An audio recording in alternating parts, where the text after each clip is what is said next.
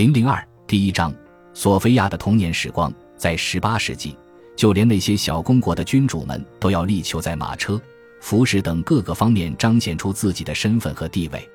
贵族家庭出身的孩子身边有保姆、女家庭教师、男教师以及各种指导者来照顾他们，教授他们音乐、舞蹈、骑术和宗教等方面的知识，对他们进行训练，以确保他们的仪态。举止和信仰能达到欧洲宫廷的标准。首先要学的就是礼仪。年幼的学生们不断地练习着鞠躬和屈膝礼，直到能够不假思索地做出最标准的动作。语言的学习是重中之重。法语是全欧洲知识界的通用语言。年轻的亲王和公主们必须具备这种语言的听说读写能力。当时，德意志贵族普遍认为德意志语过于粗俗。在这段时期，索菲亚的女家庭教师伊丽莎白·巴贝特·卡德尔对索菲亚的生活产生了至关重要的影响。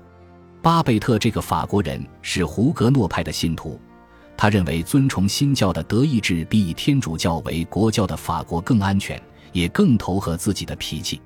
索菲亚的教育就被托付给了这个女人。巴贝特很快就意识到，自己的学生之所以频频与人发生冲突，是因为他经受着孤独的折磨。这个小女孩渴望受到鼓励和来自他人的温暖。巴贝特满足了索菲亚，他还竭尽全力地凭借着法语的逻辑性、微妙性，以及这门语言所富有的机智和生动，培养起索菲亚对法语的热爱。索菲亚对法语的喜爱始终都没有消失过。法语课从最初的拉封丹语言发展到法国剧作家高乃伊、拉辛和莫里埃的作品。后来，索菲亚认定，其实当时大部分时间里，他都只是在死记硬背。很早就有人注意到我有个好记性，因此我一直饱受着背诵的折磨。现在我的手边还保留着一本德意志语版的圣经，在那本圣经里，所有当时我必须背下来的章节下都画着红线。与牧师相比，巴贝特的教育方法已经算是很温和了。索菲亚的父亲是一个狂热的路德派教徒，他选中了瓦格纳这个迂腐的军队牧师充任女儿的宗教、地理和历史教师。瓦格纳的教学手法很死板，他只知道让学生不停地背课本，结果他的学生几乎什么都没有学到。在巴贝特的描述中，这个学生完全就是一个聪明的傻瓜。他总是不断地问一些令人尴尬的问题：马可·奥勒留这样伟大的先贤为何因为不知道基督的救赎就饱受没完没了的诅咒，而且他自己也得不到拯救？瓦格纳回答说：“这是上帝的旨意。”对于创世纪之前的宇宙是怎样一副模样这个问题，瓦格纳的回答是混沌世界。索菲亚请老师给他讲述一下最初那个一团混沌的世界。瓦格纳就找不到答案了。当瓦格纳提到“歌里”这个词时，自然又引出了一个问题：这个词是什么意思？处在当时那个位置的瓦格纳恐惧极了，他拒绝回答这个问题。在详细解释末日审判的恐怖景象和得到拯救的困难时，瓦格纳把自己的学生吓得每天傍晚都要走到窗户跟前大哭一场。不过第二天，学生又会对老师进行反击。上帝的无限仁慈如何同末日审判的恐怖景象协调一致呢？瓦格纳一边嚷嚷着说这种问题根本就找不到合理的解释，凡是他教的他都必须毫无怀疑地接受下来，一边挥舞着手杖恫吓他的学生。巴贝特出面打断了他俩的争执。后来，索菲亚说：“瓦格纳先生就是个榆木疙瘩，对此我深信不疑。”随后他又补充道。这一辈子，我始终都乐于向温柔和理性屈服，压迫只会让我奋起抵抗。然而，索菲亚的音乐教师罗林先生，无论是用柔情还是打压，都对索菲亚起不了什么作用。在后来给朋友弗雷德里希·梅尔基奥格林男爵的信中，索菲亚写道：“他总是带来一个长着一副公鸭嗓子的人，他让那个人在我的房间里唱歌，我听着那个人的歌声。”心想，他叫唤起来活像一头公牛。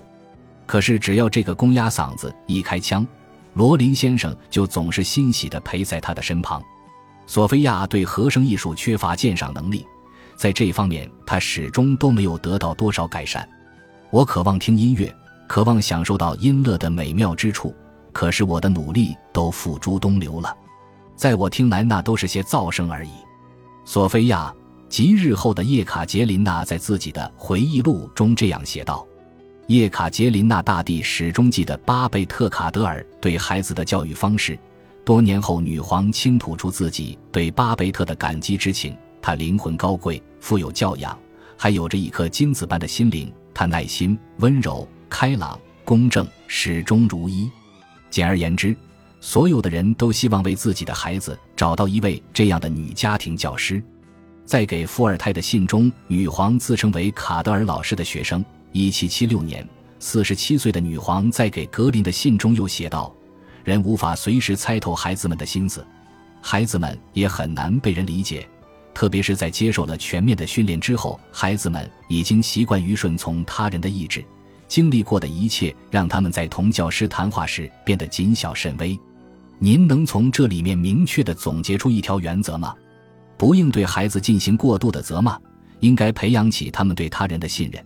这样，在我们面前，他们才不会把自己那些愚蠢的想法埋藏在心底。索菲亚表现得越独立，她的母亲就越担心她。约翰娜认定这个女孩品性傲慢，难以管束。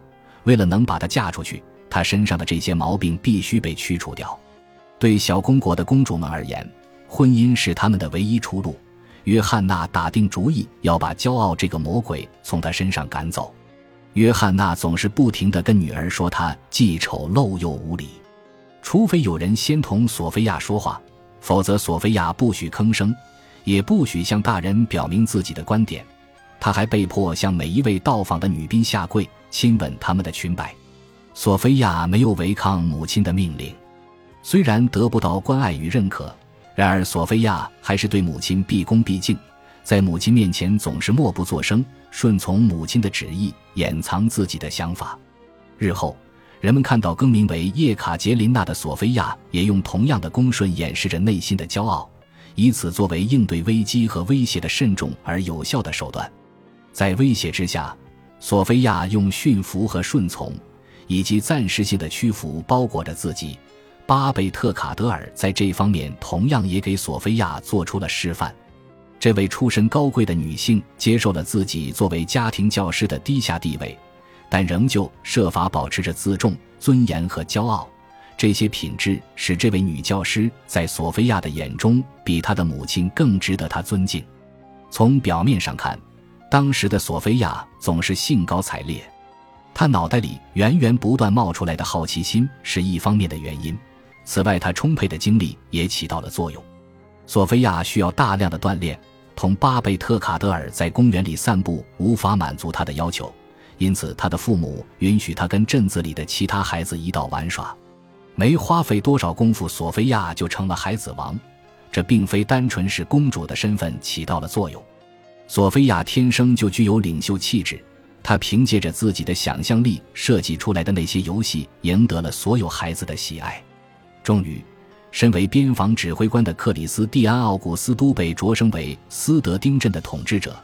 借着这次的提拔，他搬进了斯德丁中心广场上那座花岗岩城堡的一楼里。住进城堡还是没能让约翰娜有所改变，她依然是一副闷闷不乐的样子，也仍旧无法接受命运对她的安排。她下嫁了。他曾梦想着光辉灿烂的生活，而现如今，他只是边防小镇里一个乡巴佬。在前两次生育之后，他又生下了两个孩子，一儿一女。不过，这两个孩子也同样没有带给他多少快乐。约翰娜渴望逃离这一切，想起自己还有些权贵亲戚，他便打算求助于他们了。从血统上来看，约翰娜是德意志最重要的家族之一。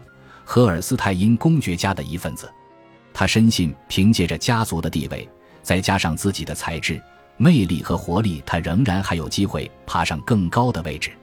他开始花费大把时间，频频给亲戚们写信、登门拜访他们，维护自己跟亲戚们之间的联系。他经常去布伦瑞克公爵家，他的少女时代就是在这个挂着伦勃朗和凡戴克画作的金碧辉煌的宫廷里度过的。此外，每年二月聚会盛行的季节，他都要去柏林向普鲁士国王表达自己的敬意。约翰娜对权谋之类的事情充满了热情，就连德意志那些小公国里发生的阴谋都能引起他的注意。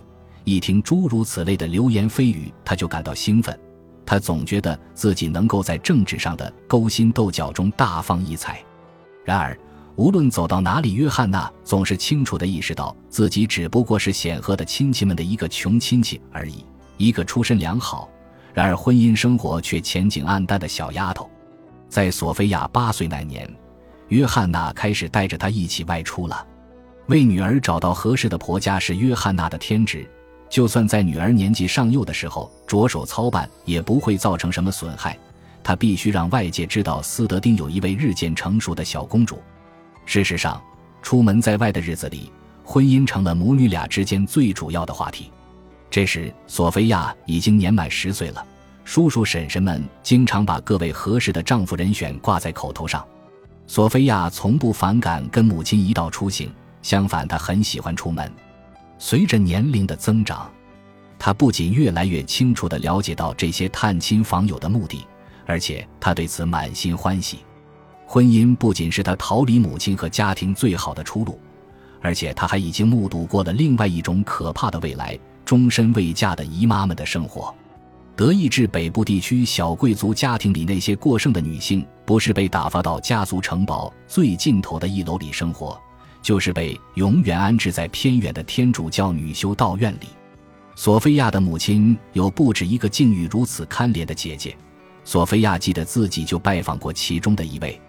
那位姨妈养了十六只哈巴狗，狗跟女主人吃住在同一间屋子里，完全不受约束。而且那间屋子里还住着很多大鹦鹉。谁都能想象得出笼罩在那间屋子里的是怎样一股气味。本集播放完毕，感谢您的收听，喜欢请订阅加关注，主页有更多精彩内容。